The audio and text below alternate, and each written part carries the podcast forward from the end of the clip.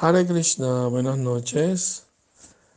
Hoy le voy a contar el pasatiempo de una deidad que se llama Vitala o Panduranga. Es Krishna que una vez vino de Dwarka buscando a su esposa Rukmini, ¿no? Y fue a ver a un devoto muy elevado, muy puro, que se llama Pundarik y cuando llegó a la casa de Pundarik, Pundarik estaba sirviendo a sus padres. Y entonces le puso una, una roca rojiza rectangular a Krishna para que se pare sobre ella mientras él termina de servir a sus padres. Krishna estaba complacido con la actitud eh, de Pundarik de servir a sus padres ya que sus padres eran grandes devotos también.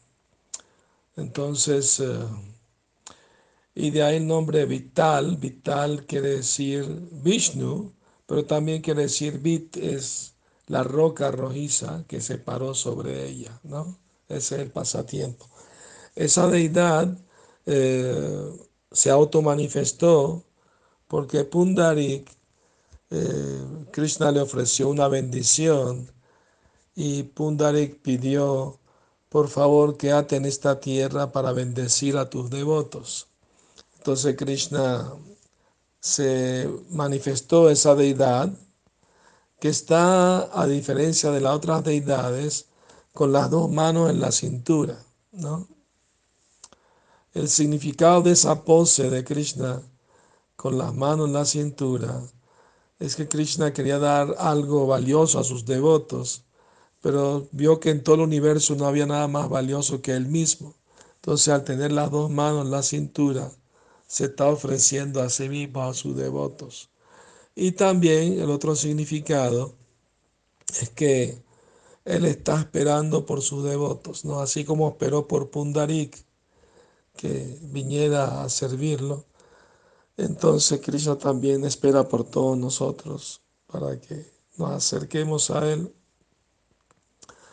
Pundarik al comienzo era, era cruel con sus padres, no los trataba bien y, fue a, de peregrinaje él a, Kashi, ¿no? Eh, entonces se quedó en, la ermita de un sabio y vio que en la noche venían tres mujeres a, a limpiar el ashram del sabio y, habló con él, le preguntó, eran los ríos Yamuna, Gan, el Ganges y el Saraswati. Y le dijeron que este gran sabio había servido muy bien a sus padres, que eran devotos y que él por eso logró un gran mérito espiritual. Entonces, eh, Pundarik se dio cuenta que él estaba muy mal en tratar así a sus padres.